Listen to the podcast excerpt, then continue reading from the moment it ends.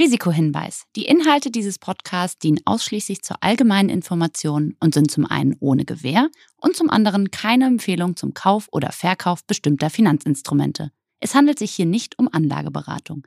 Ihr entscheidet selber, was ihr macht. Dieser Podcast wird euch präsentiert von der Commerzbank. Moin Moin und herzlich willkommen zu einer neuen Ausgabe von Money Money. Heute mit Freestyle-Skifahrer und Olympionike Bene Meyer und anschließend spreche ich dann mit unserem Experten Jens Böhnlein von der Commerz Real AG über die Investments, die Bene tätigt. Das sind uralte Gebäude, in denen wir leben, die auch eigentlich von der Energieeffizienz eine Katastrophe sind. Und das finde ich halt schon spannend, da in die Zukunft zu gucken und schauen, wie kann man das Ganze dann umdrehen. Bevor es jetzt losgeht, noch ein kurzer Hinweis in eigener Sache. Am 18. Mai wird die erste Finance Forward Konferenz in Hamburg stattfinden. In diesem Zusammenhang haben wir exklusiv für unsere Hörer eine besondere Aktion geplant. Bis zur nächsten Folge verlosen wir fünf Konferenztickets im Wert von jeweils 499 Euro. Alles, was ihr dafür tun müsst, ist Finance Forward bei LinkedIn oder Instagram zu folgen, den Post der neuesten Folge zu liken und die Person zu markieren, mit der ihr am allerliebsten zur Konferenz gehen würdet. Wer Bock hat, mehr über die Inhalte und Speaker der Konferenz zu erfahren, klickt einfach auf den Link in den Show Notes. Herzlich willkommen, Bene Meyer. Moin. Hallo Steven, moin. Freut mich, dabei sein zu dürfen. Danke. Ich, ich freue mich, dass du dabei bist. Bene, erzähl mal ganz kurz, was bedeutet dir Geld? Geld bedeutet mir in erster Linie Freiheit. Ähm, in meiner Welt heißt es, ähm, tun und lassen zu können, was ich möchte und dabei nicht draufschauen zu müssen, was es kostet und auch meine Zeit nicht gegen Geld zu tauschen, sondern wirklich das zu tun, was ich liebe und damit auch Geld zu verdienen, im besten Fall. Ab wann ist man denn reich? Ähm, ja, reich ist immer so eine Definitionssache, ne? Reich an Freunden, reich an Erfahrung. Äh, in meiner Welt bedeutet reich, wie ich eigentlich schon vorgesagt habe, wenn das Geld quasi für dich arbeitet, du nicht mehr deine Zeit gegen Geld tauschen musst und ähm, du auch was zurückgeben kannst, ob es für Freunde, Familie ist, Stiftungen oder sonst was. Zu dem Thema kommen wir gleich, wie man an Geld kommt, vor allen Dingen jetzt, wo du deine Skifahrerkarriere an den Nagel gehängt hast. Erinnerst du dich noch daran, womit du dein erstes Geld verdient hast? Was war dein erster Job? War das schon ein Skifahrjob? Ähm, nein, das war kein Schieferjob. Also mein aller, allererster Job war wirklich äh, Zeitungsaustragen, so bei uns in der Gegend zu Hause. Und dann war mein nächster Job Schuhverkäufer in der Tat. Ich habe Schuhe in einem Skateladen verkauft. Und dann war mein erster Job im Skifahren ähm, ich habe bei so Skilehrer. Shows, nee, ja, nee, nee, ich bin bei, da gab's, gibt's im Skigebiet noch immer so Shows am Abend, wo dann Feuer ist und die fahren da alle runter ja, logisch. und Schanzen, ja. Und da bin ich mitgefahren, okay. als kleiner Junge. Und hast du da schon gutes Geld verdient? Also erinnerst du dich vielleicht auch noch dran, was du dir von deinem ersten großen Gehalt gekauft hast? Also mein wirklich erster großer Gehalt war dann, Scheck war dann wirklich durch Sponsoren schon beim Skifahren, habe ich mir dann ein Auto gekauft. Oh, da war ich was so, für eins? Ja, äh, Q5, Audi Q5 damals. Boah, aber hallo, ich hatte, mein erstes Auto war ein Go Golf, Golf 2.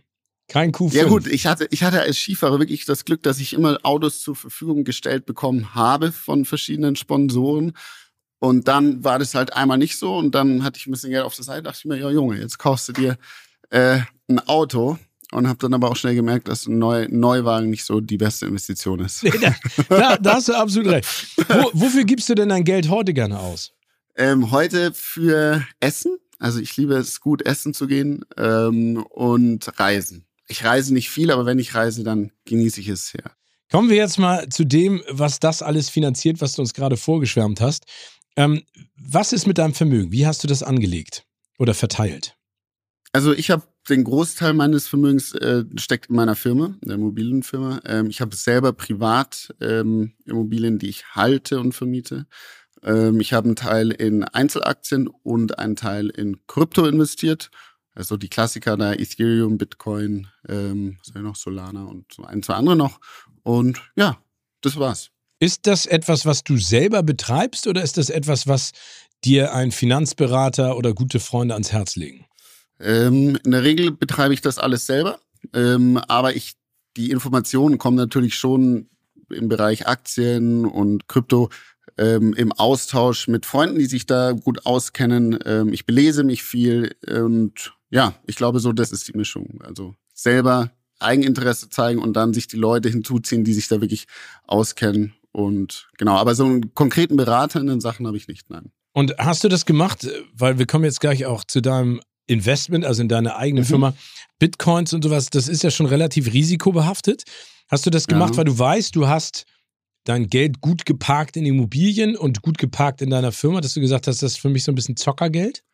Ähm, also am Ende ist Krypto, also ersteres ja, ich weiß, dass mein Geld gut investiert ist äh, in der Firma und in Immobilien und so weiter und Aktien eigentlich auch.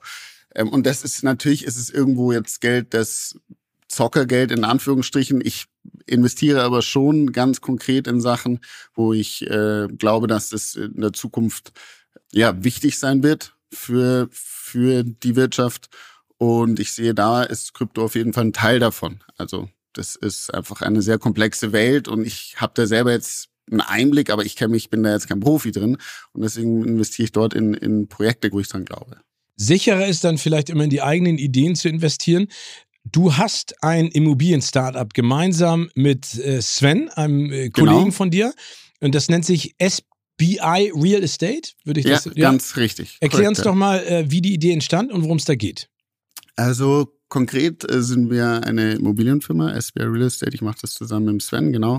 Und ähm, wir investieren in Immobilien, also auf der einen Seite in Bestandsimmobilien, das heißt Mehrfamilienhäuser, fast ausschließlich Wohnimmobilien, die wir langfristig halten und vermieten. Und auf der anderen Seite haben wir die Projektentwicklung, das bedeutet, wir kaufen Altbestandshäuser, die sanierungsbedürftig sind, werten die auf, verkaufen die wieder oder Grundstücke, entwickeln die, schaffen Baurecht und äh, entweder realisieren wir sie dann auch am Ende und äh, verkaufen das dann auch. Also auf der einen Seite den Bestand, den wir langfristig halten und vermieten und auf der anderen Seite ähm, die Entwicklungsgeschichten. Angefangen hat das Ganze in der Tat, weil Sven ist auch, kommt vom Profisport, vom Skifahren. Und wir waren viel gemeinsam unterwegs und dann hat er sich privat eine Immobilie gekauft, gleichzeitig ich auch. Und das Thema hat uns irgendwie so fasziniert und ähm, haben uns dann da echt viel belesen und, und so geschaut, so viel Informationen hergesaugt, was man irgendwie bekommen konnte und haben uns dann dazu entschieden, selber zusammen eine kleine Wohnung zu kaufen. Also es waren 35 Quadratmeter, irgendwie pff, hat gekostet knapp 100.000 Euro in Österreich in Innsbruck, haben die dann selber saniert und haben die dann äh, weiterverkauft und haben gesehen, oh, da ist ja da geht ja was, ne? Da kann man Geld mit verdienen. Und haben das dann wieder investiert, dann wurden es zwei Wohnungen, dann wurden es drei Wohnungen, wurden es vier Wohnungen. Und ähm, ja, auf einmal war da, haben wir so gemerkt, das ist was und das äh, wollen wir machen und haben dann eben diese Firma gegründet. Aber das heißt, äh, wenn man sich das jetzt auch mal anhört, die Geschichte, die du gerade erzählt hast, dass ihr da immer noch hands-on selber dabei seid oder ist es mittlerweile so groß geworden, dass ihr da die unterschiedlichen Gewerke, sage ich mal, schon lange kennt und deswegen dann auch einsetzt? Mittlerweile ähm, sind wir nicht mehr selber hands-on dabei. Wir sind äh, tätig auf verschiedenen Märkten auch. Also wir machen den Bestand hauptsächlich in Nordrhein-Westfalen. Ähm, unsere Projektentwicklung findet statt hier in München, zum Teil auch in Österreich in Innsbruck und wir haben noch ein bisschen was in, äh, im Allgäu. Und ähm, ja, nee, das ist mittlerweile so groß, dass wir ähm, quasi Gewerke haben, die das machen. Wir haben da sehr viel outgesourced äh, von den Handwerkerfirmen.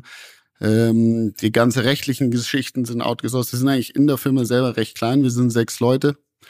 Wir kaufen uns die Expertise quasi dann zu. Warum ein Startup, wenn das auch privat schon gut funktioniert hat, sich eine Wohnung zu kaufen und dann zu sanieren? Warum war das euch wichtig? wir haben halt dann geguckt, so wie lässt sich das professionell aufziehen. Ne? Also wie macht es steuerlich auch Sinn? Ähm, welche Strukturen gibt's da? Was sind denn unsere übergeordneten Ziele? Wollen wir einfach nur kaufen und verkaufen oder wollen wir auch langfristig was aufbauen? Und ähm, dann haben wir halt recht schnell gesehen, dass es äh, in der Firmenstruktur einfach mehr Sinn macht. Und nach und nach wurde die Arbeit dann so viel, dass wir Leute gebraucht haben, um das alles auch abzudecken. Ne? Also es war einfach, kam immer mehr dazu, wir haben immer mehr zugekauft. Und ähm, dazu haben wir halt auch Leute gebraucht, die dann die ganze, äh, die Workload auch abdecken können. Und somit kam das eigentlich so ganz natürlich. Du sagst es gerade, ihr seid völlig natürlich dahin gekommen, weil es euch anfangs interessiert hat. Was für Tipps hast du denn für Leute, die jetzt zuhören und sagen, Mensch, das, was der Bene gemacht hat, äh, interessiert mich auch. Ich interessiere mich so und so für Immobilien. Ich habe auch eine kleine Wohnung oder ein kleines Häuschen. Äh, wie sollte man da vorgehen, systematisch? Ich glaube, das Wichtigste ist erstmal ähm, die Materie versuchen zu verstehen, ne? den Markt versuchen zu verstehen. Wo befinde ich mich denn? Was, ähm, was habe ich denn hier? Ist es ein Haus? Ist es eine Wohnung? Ist es Gewerbe? Ähm, was entweder mir gehört es schon oder ich will was kaufen. Was sind die Preise dort auf dem Markt? Für wie viel kann ich es verkaufen? Was sind die Mieten? Also ich brauche grundlegend erstmal eine Strategie. Ne? Will ich ankaufen, verkaufen oder will ich es langfristig halten? Ähm, sich, man muss sich auf dem Markt gut auskennen. Ähm, das ist, glaube ich, sehr, sehr wichtig. Und dann auch finanzierungsseitig, ne, das ist ein großes Thema in, in der Immobilienbranche. Ist ja nicht so, dass man ähm, man da einfach Cash rumliegen hat und dann mit Cash das Geld kauft, sondern man finanziert das in der Regel auch, was ein großer Vorteil ist bei Immobilien, dass man den sogenannten Leverage-Effekt hat. Das heißt, ich setze Summe X ein und weil die Wohnung so und so viel wert ist, kriege ich Summe X drauf von der Bank. Ähm, das muss aber alles im gesunden Verhältnis sein, weil das sind natürlich auch Fallstricke, ne, wo man ganz schnell ähm, auf die Schnauze, sage ich mal, fallen kann, wenn das nicht ähm, sinnvoll durchdacht ist. Und ähm, ich würde immer empfehlen, einen guten Betrag an Eigenkapital einzusetzen. Das deckt schon mal einen guten Teil ab für den Anfang. Ähm, immer was kaufen, wo man Werte schaffen kann. Also das heißt, ich kaufe eine Wohnung, die ist sanierungsbedürftig. Ich kann dann entweder selber sanieren oder hole mir da äh, Leute hinzu, die das machen können. Und äh, wenn man dann verkaufen will, muss man natürlich auch den Markt kennen und wissen, für wie viel kann ich es verkaufen. Das in der, mit der Umgebung äh, abgleichen, was ist denn da auf dem Markt. Und ähm, ja, und dann am Ende hoffentlich mit Gewinn verkaufen. Wo, worauf achtest du denn beim Kauf von Immobilien? Also was interessiert dich oder welche Art von Immobilien findest du interessant? Und du hast ja schon geschrieben, ihr habt da, beschrieben, ihr habt das so ein bisschen verteilt, Nordrhein-Westfalen, auch in Österreich, im Allgäu. Also worauf achtest du da, damit das dein Interesse weckt? Und wie kommst du, also sind das langjährige Kontakte mittlerweile oder rufen euch Leute an, die euch mittlerweile kennen und vertrauen? Genau, es ist beides. Also auf der einen Seite, was für uns interessant ist, sind Wohnimmobilien, äh, bedeutet äh, hauptsächlich, also Nordrhein-Westfalen zumindest, Mehrfamilienhäuser. Wenn da mal ein Gewerbe unten dabei ist, ist es okay. Aber Mehrfamilienhäuser, ähm, die einen geringen Gewerbeanteil haben. Das gleiche gilt auch für ähm, das Allgäu zum Beispiel und in Bayern oder in, in, in München ist es, sind es hauptsächlich Grundstücke, die, wo wir Baurecht schaffen können quasi. Und was noch wichtig ist, halt, dass wir Werte schaffen können. Ne? Also dass, dass äh, die Immobilie gegebenenfalls heruntergekommen ist, äh, dass Leerstand da ist, dass einfach was zu tun ist, wo Werte geschaffen werden können, was wir abdecken können. Und somit, man kauft zu Summe X ein, wertet es auf und danach ist es mehr wert. Das ist immer das Ziel. Und das gleiche gilt auch für die Grundstücke, wo man dann Baurecht schafft eben in München. Man spricht ja immer gerne über seine Erfolge und äh, wie gut es alles läuft, aber erzähl ja. uns doch mal von deinen Flops. Gab es schon mal ein Investment in eine Immobilie oder in Immobilien, wo du gesagt hast, nein, das hätte ich riechen müssen, zehn Meilen gegen den Wind? Also Flops gab es äh, einige davon, dass Handwerker abgehauen sind und die Summe schon angezahlt wurde und äh, das wir hatten schon saniert. Am nächsten Tag war Rohrbruch und die Wohnung musste nochmal saniert werden. Also solche Flops gibt's unendlich viele. Ähm, wir sind immer mit dem blauen Auge davon gekommen und ich sage mal, äh, das Schlimmste war, wir haben, haben gesagt, wir kaufen das, haben sie angezahlt und haben es dann nicht gekauft, weil uns aufgefallen ist, da stimmt doch was nicht bei den Unterlagen. Da haben wir dann die Anzahlung an den Makler verloren, aber bei der Entwicklung selber, also beim Ankauf entwickelt und dann verkauft, sind wir immer auf Null gekommen. So, ne? Aber sonst gab es schon echt viele Flops, sag ich mal, oder Niederlagen, die man da so täglich einstecken muss. Also du sagst, es gehört im Prinzip auch ein bisschen dazu, dass man sich ab und zu ein blaues Auge holt, aber trotzdem weitermacht und daraus lernt. Auf jeden Fall. Das ist das Wichtigste. Aus Fehlern lernen. Ähm, wenn du aus Fehlern nicht lernst, dann, äh, dann geht das wahrscheinlich rückwärts. Äh, dein wichtigstes Learning bei Immobilieninvestments war bisher welches? Mein wichtigstes Lernen war, Vertrauen ist gut, Kontrolle ist besser. Das, das, das, kaufe ich dir sofort ab. Ich glaube, da, äh, vor allen Dingen, wenn man sich den Immobilienmarkt mal anguckt, egal wo, ähm, es ist ja absurd, was einem da zeitweise über Fotos angeboten wird und was absurd. die Realität dann zeigt. Aber das ist ja, glaube ich, so, ja. so das Wichtigste, dass man ja. sich das immer anguckt. Gibt es denn äh, für dich noch andere äh, Startup-Investments, die du interessant findest? Hast du noch in andere Startups investiert und gibt es noch eine andere Idee vielleicht, die du auch mal realisieren möchtest? Also ich habe ähm, ich habe schon in andere Startups investiert gehabt. Das war mal eine Filmproduktion ähm, und ähm, zusammen äh, mit meinem Podcast-Kollegen Mieter in Gastronomie. Das habe ich alles hinter mir gelassen. Ähm, aktuell würde ich alles, was mit der Immobilienbranche zu tun hat, an Startups mir anschauen, weil mich das interessiert einfach. Sonst habe ich in nichts anderes investiert. Und was ich gerne noch in der Zukunft auch mit dieser Firma umsetzen wollen würde, wären so Landmark-Immobilien zu bauen. Also wirklich große Immobilien in, in so den großen Big Seven Städten, die ähm, komplett autark quasi äh, das Gebäude mit Energie versorgen können. Das finde ich total spannend, sowas. Und deswegen alles, was, äh, was damit zu tun hat, interessiert mich sehr.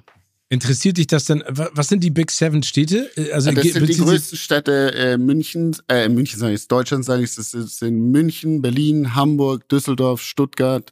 Ähm, ich weiß gar nicht, was da noch dazu gehört. Leipzig Und vielleicht. Leip Leipzig, glaube ich, ja. äh, können, können nicht zu. Aber ähm, auf jeden Fall große Städte große, in Deutschland. Die große Städte in Deutschland, genau. Und ähm, ja, ich meine, man muss sich das überlegen. Ne? Wohnen ist so ein wichtiger Teil von uns quasi. Ne? Und ähm, wir sind dort eigentlich, wenn man sich das anguckt, so was Innovation angeht, so weit hinterher in den Städten zum Teil. Ne? Also es sind uralte Gebäude, in denen wir leben, die auch eigentlich von der Energieeffizienz eine Katastrophe sind. Und das finde ich halt schon spannend, da in die Zukunft zu gucken und schauen, wie kann man das Ganze denn umdrehen. Ist das denn dann auch ein Thema für dich, was Investments und Aktienpakete angeht, wenn du sagst, du guckst drauf und dich würden solche großen Bauprojekte interessieren, äh, wo die Häuser oder die Gebäude selbst Versorger sind. Das hat ja auch ganz viel mit grüner Energie und vor allen Dingen auch mit dem Blick auf Firmen, die unsere Zukunft äh, gesünder und effizienter gestalten wollen. Ja, zu 100 Prozent. Also ich investiere jetzt äh, bei Aktien nicht in solche Firmen. Ähm, ich schaue mir das schon an aber das ist eben, wie du schon sagst, es ist äh, essentiell und, und total wichtig, dass man da so eine Kehrtwende halt auch schafft in diesem ganzen Sektor, weil äh, ich ich weiß die Zahlen nicht auswendig, aber ich weiß, dass Wohnen und Heizen und so weiter eines der größten CO2-Verschmutzer sind, die es gibt bei uns oder weltweit.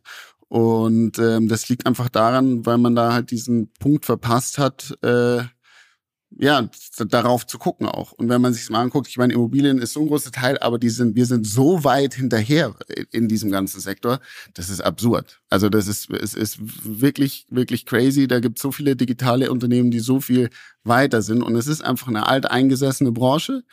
Und ich glaube, da gibt es eben aufgrund dessen, dass es noch so alt eingesessen ist, sehr viele, ähm, ja, sehr viele Möglichkeiten, das umzudrehen, weil es auch so essentiell ist, dass man das umdreht.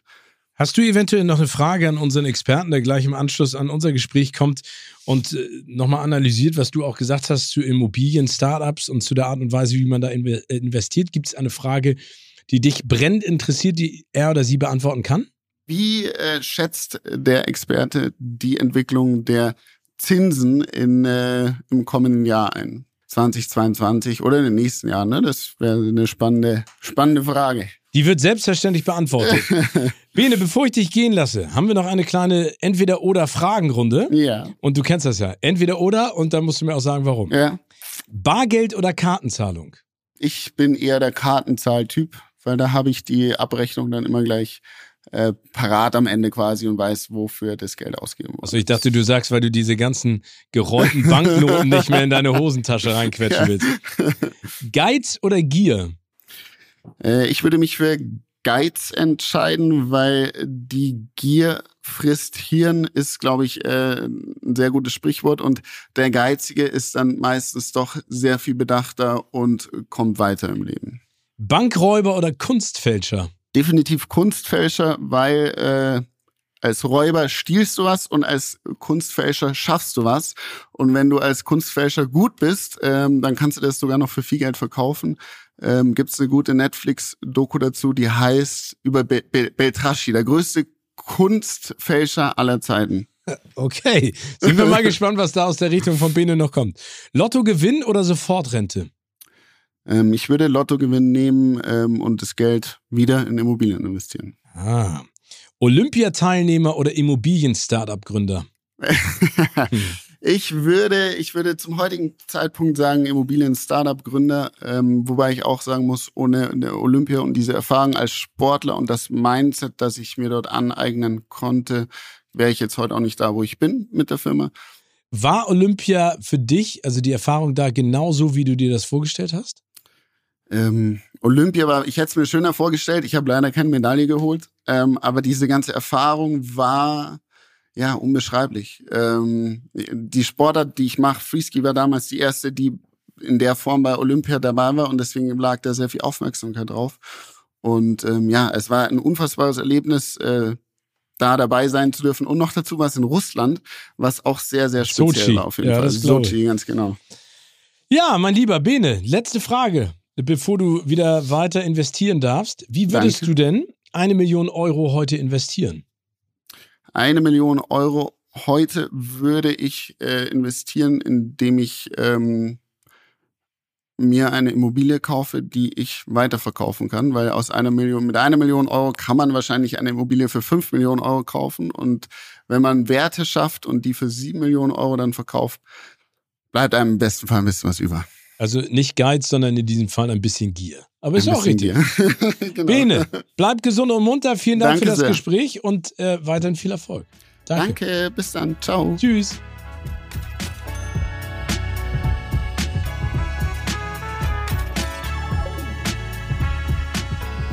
So, kommen wir zum zweiten Teil von Money Money. Jetzt zugeschaltet der Experte Jens Böhnlein, Global Head of Asset Management und Sustainability. Jens, schön dich zu hören und dich zu sprechen.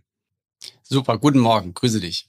Also, mein lieber Jens, kommen wir einmal zu dem, was Bene uns eben gerade erzählt hat. Er ist ja sehr im Immobilienmarkt tätig, investiert in Mehrfamilienhäuser, hauptsächlich in Nordrhein-Westfalen. Wie bewertest du denn seinen Angang, sich finanziell abzusichern? Also so wie ich ihn verstanden habe, ähm, geht er ja nicht mit extrem hohem Leverage rein, sondern er sagt ja, er möchte immer auch ein Stück weit Eigenkapital in seinen Investments drin haben. Er schaut nach ähm, Multifamily, also Mehrfamilienhäusern, möglichst mit geringem Gewerbeanteil.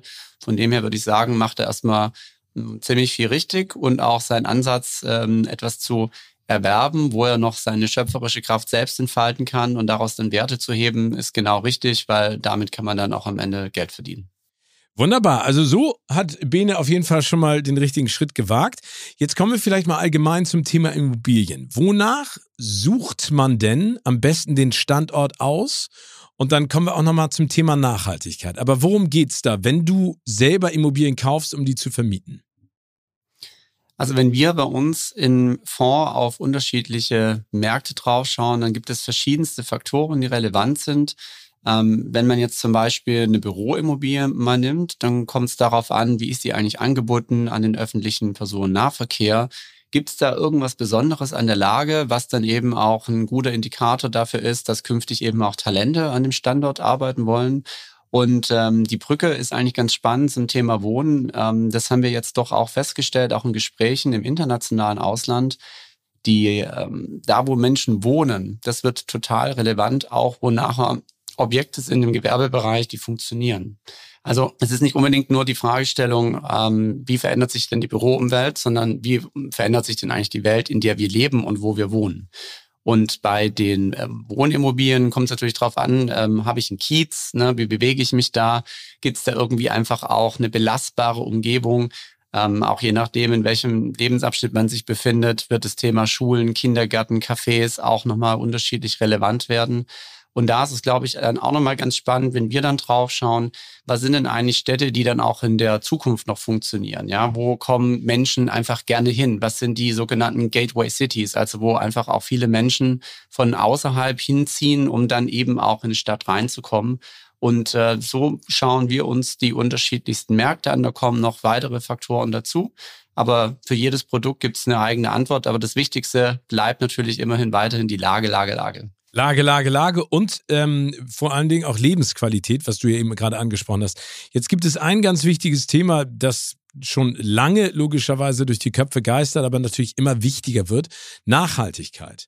Ähm, wenn man sich das jetzt in Bezug auf Immobilienkauf anguckt, worauf achte ich denn da oder worauf muss man auch, auch achten? Also ich glaube, wir befinden uns gerade in einer ganz schwierigen Phase tatsächlich, was das Thema äh, was das Thema betrifft, weil ähm, einerseits wollen wir jetzt natürlich schon die Objekte verändern, andererseits aber bewegen wir uns eben auch noch in Beständen und das hat der Bene ja auch gesagt, die jetzt nicht unbedingt total super sind, was das Thema Energie betrifft. Ähm, Deswegen, ich glaube, da ist es wichtig, dass man sich damit beschäftigt, was kann ich eigentlich mit der Immobilie tun. Ähm, Im privaten Bereich kann man zum Beispiel durch den Einsatz von Solartechnik, von Solarthermie, von Wärmepumpen ziemlich viel erreichen auf den Objekten. Geht man dann ein Stück weit größer in die gewerblichen Objekte rein, bieten sich noch weitere Chancen. Da kann man eben auch tatsächlich total viel mit digitalen Lösungen arbeiten. Also sprich, wie laufen meine Anlagen, geht das Gebäude an oder geht das Gebäude aus, je nachdem, wie viele Menschen ich dann auch in dem Objekt drin habe. Und das ist dann auf jeden Fall ein wichtiger Faktor, wenn es um das Thema Energie geht. Ähm, jetzt haben wir beim Nachhaltigkeit natürlich noch andere Faktoren, neben der Governance vor allem auch das soziale Thema. Und auch da ist es, glaube ich, wichtig, dass man einfach gut überlegt, was könnten denn eigentlich gute Immobilien in der Zukunft sein. Und ähm, ich würde schon davon ausgehen, dass das Thema tatsächlich der zweiten Miete, also sprich die Nebenkosten, die eben durch die Bewirtschaftung entstehen, nochmal relevanter werden und auch ein Stück weit einen Indikator dafür geben, ähm, wie gut dann Immobilien auch künftig funktionieren werden, gerade in dem äh, Wohnbereich auch. Du hast es eben gerade schon angedeutet, allgemein ist der Immobilienmarkt ein ganz spannendes Thema, aber auch ein sehr erhitzter Markt. Also wenn man sich die Immobilienpreise mal anguckt für Privatwohnungen, Privathäuser, oder auch für Gewerbeflächen ist das ja der absolute Wahnsinn. Würdest du sagen, man sollte trotz alledem, wenn man investieren möchte, in Immobilien investieren, weil dieser Markt einfach weiterhin auch konstant hoch bleibt? Oder sollte man momentan abwarten? Ich glaube, auch da ist die Frage tatsächlich, ähm, möchte man für sich selbst etwas dann auch erwerben? Da würde man wahrscheinlich eine andere Antwort geben, wie wenn man das eben als Kapitalinvestment sieht. Ähm, aber ansonsten, ich glaube tatsächlich auch, was Bene gesagt hat, ne, es ergeben sich immer Chancen tatsächlich in Märkten. Man muss halt die Augen entsprechend offen halten, sich ein Netzwerk aufbauen. Ähm, ist natürlich das eine, kaufe ich die ähm, total fertig sonierte Luxusimmobilie in der Innenstadtlage, dann bin ich wahrscheinlich äh, deutlich teurer unterwegs, als wenn ich mir eine Immobilie erwerbe, die vielleicht aus den 70ern oder aus den 60er Jahren ist und wo ich dann vielleicht auch selbst noch was draus machen kann. Ja, wie ich die, wie ich die verändere, da kann ich eben Werte dann eben auch schöpfen und dann ist vielleicht auch tatsächlich die Preisfrage nochmal ein Stück weit eine andere. Wenn man sich jetzt Deutschland anschaut, sind wir immer noch in den Immobilienpreisen vergleichsweise günstig. Ne? Also andere europäische Städte ähm, kennen durchaus höhere Kapitalwerte pro Quadratmeter, als wir das tun. Aber ich, es ist tatsächlich so, also in den letzten Jahren sind natürlich die Preise wirklich nur in eine Richtung gegangen. Ähm, ich befürchte allerdings, dass es erstmal auch so bleiben wird, was die Baupreise eben betrifft. Ne? Also wir sehen ja, dass wir jetzt schon Knappheit haben in einzelnen Teilbereichen, wie zum Beispiel Holz oder Stahl. Ähm, und das wird nicht dazu führen, dass die Preise jetzt erstmal nach unten gehen. Also von dem her, ich glaube, es ist wichtig, dass man da die Augen offen hält und wenn sich eine Chance bietet, dann kann man die auch ergreifen. Du hast eben einmal ganz kurz angesprochen, es kommt darauf an, ob man es für sich selber nutzen möchte oder vermieten will. Was wäre denn deine Antwort für sich selber nutzen? Was wäre deine Antwort vermieten? Also wenn man für sich selbst nutzt, ist ja eigentlich meistens das Gefühl, da ist es eh immer zu teuer. Und ähm, ich, ähm, wenn ich da mich, mich selbst im Spiegel anschaue, also vor sieben Jahren habe ich auch schon gesagt, es wäre zu teuer. Und äh, dann drei Jahre später habe ich auch gesagt, zu teuer. Jetzt habe ich aber trotzdem was Teures gekauft, weil es dann halt tatsächlich dann auch für mich war. Aber da hat auch so alles gepasst. Ne? Also das war einfach so die Immobilie, wo ich gesagt habe, die möchte ich haben wenn ich mir ähm, etwas anschaue, was ich dann später vermieten möchte, aus einer gewerblichen Perspektive geht es nicht darum, ob mir das gefällt, sondern es geht darum, ob das anderen gefällt. Und ähm, da muss man dann einfach auch einen anderen Maßstab anlegen. Das Gute ist tatsächlich, wenn man eben in gewerbliche Investments reingeht, kann man ja auch einen sehr hohen Anteil der Kosten, die dadurch entstehen, auch entsprechend steuerlich verwerten, sei es bei den Zinsen, sei es die, ähm, die Notarkosten, ja, und auch den Makler. Das kann ich alles in irgendeiner Form tatsächlich dann auch verwerten, ähm, was ich eben bei einem Privatkauf nicht kann. Da geht es sozusagen vom eigenen Konto ab und bleibt dann auch für immer von da weg. Eine Frage nochmal. Kann man das so leicht zusammenfassen, dass man sagt, wenn das Ballungszentrum passt, also die Stadt von der Lebensqualität her, die Immobilie von der Anbindung an öffentliche Verkehrsmittel oder von der zentralen Lage, was Schule angeht, Einkaufsmöglichkeiten, Kindergärten, würdest du dann auf jeden Fall sagen, egal wie die Preise momentan sind, das wird perspektivisch auch in Zukunft weiterhin ein gutes Invest sein? Ich glaube schon, dass es einige Städte gibt, die das ja auch über viele Jahrzehnte bewiesen haben, dass sie eigentlich eher größer werden. Und gerade Berlin, Frankfurt, München ähm, oder auch Köln, das sind einfach Städte, ähm, die haben eine große magische Anziehungskraft. By the way, auch natürlich Hamburg, ja. Also, ich dachte schon, das da, vergisst du, dann hätte ich hier aber richtig Ärger gemacht. Genau, selbstverständlich Hamburg, ja. nicht, nein, aber das sind einfach Städte, die haben eine hohe Anziehungskraft ähm, und zwar eben auch auf viele Menschen außerhalb dieser Städte und auch aus Menschen außerhalb des eigenen Landes. Und ich glaube, da kann man tatsächlich nicht so wahnsinnig viel falsch machen. Beim Preis ist immer so eine so eine echt schwierige Frage. Ne? Also sind 1000 Euro mehr oder weniger auf Quadratmeter dann nachher falsch oder richtig? Ähm, ich glaube, da muss man in sich selbst dann auch reinhören und sich die Frage stellen, passt es einfach auch noch? Ne? Müssen auch andere Themen geklärt werden? Also wie viel kann ich mir eigentlich am Ende selbst leisten? Ähm, und funktioniert es auch noch langfristig? Ich glaube, auch in der heutigen Frage oder in der heutigen Situation sollte man wirklich gut überlegen, auch wenn der Kredit vielleicht dann in 10 oder 15 Jahren ausläuft, ähm, habe ich die Option, dass es eben auch einen höheren Zinsvertrag ähm, und wenn man das für sich beantworten kann oder mit positivem Ja beantworten kann, warum nicht? Ähm, und auf der anderen Seite, das vielleicht auch noch als Ergänzung, es gibt auch einfach teilweise Orte in Städten, die noch nicht so cool sind. Ja? Also die einfach irgendwie so am Gedeihen sind und manchmal sind die ja sogar ein bisschen erdiger und noch ein bisschen authentischer vielleicht als die Ecken, die alle schon kennen.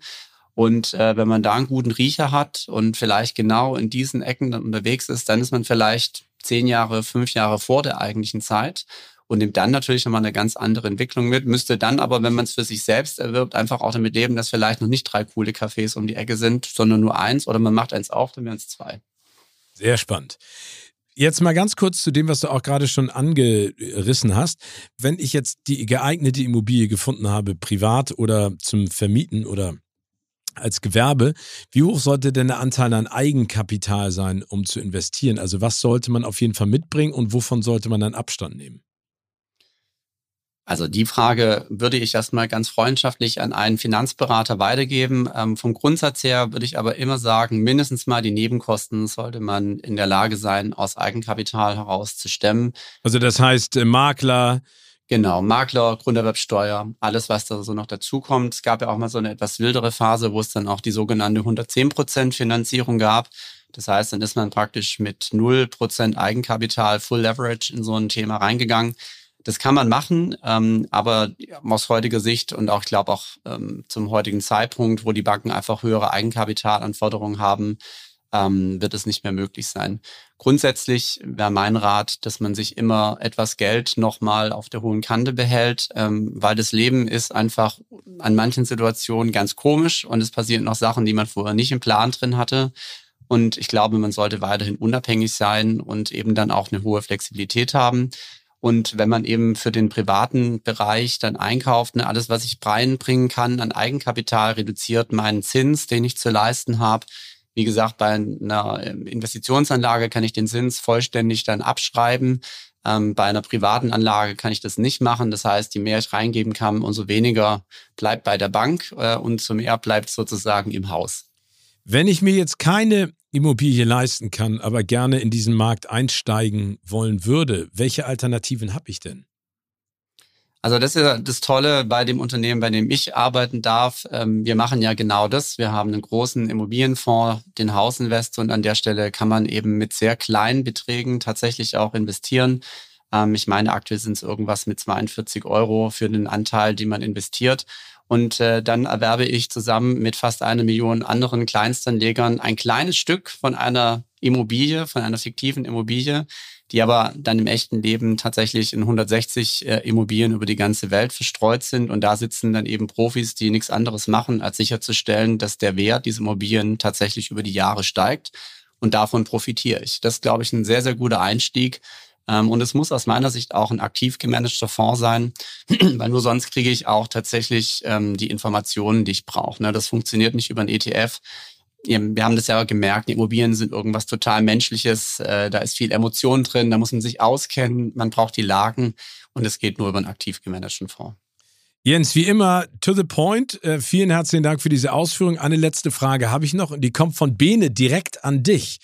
Und die lautet, wie schätzt du die Entwicklung der Zinsen in den kommenden Jahren ein auf dem Immobilienmarkt? Und welche Rolle, um nochmal das Thema aufzugreifen, spielt die Nachhaltigkeit auch in diesem Bezug? Also bei den Zinsen ist es, glaube ich, wirklich schwer zu sagen. Ähm, grundsätzlich würde ich immer noch sagen, wir sind ja historisch gesehen immer noch auf einem niedrigen Niveau, auch wenn die Zinskurve jetzt nach oben zeigt. Ähm, es gibt ja die ersten Bewertungen, die in Richtung drei Prozent zum Jahresende steigen.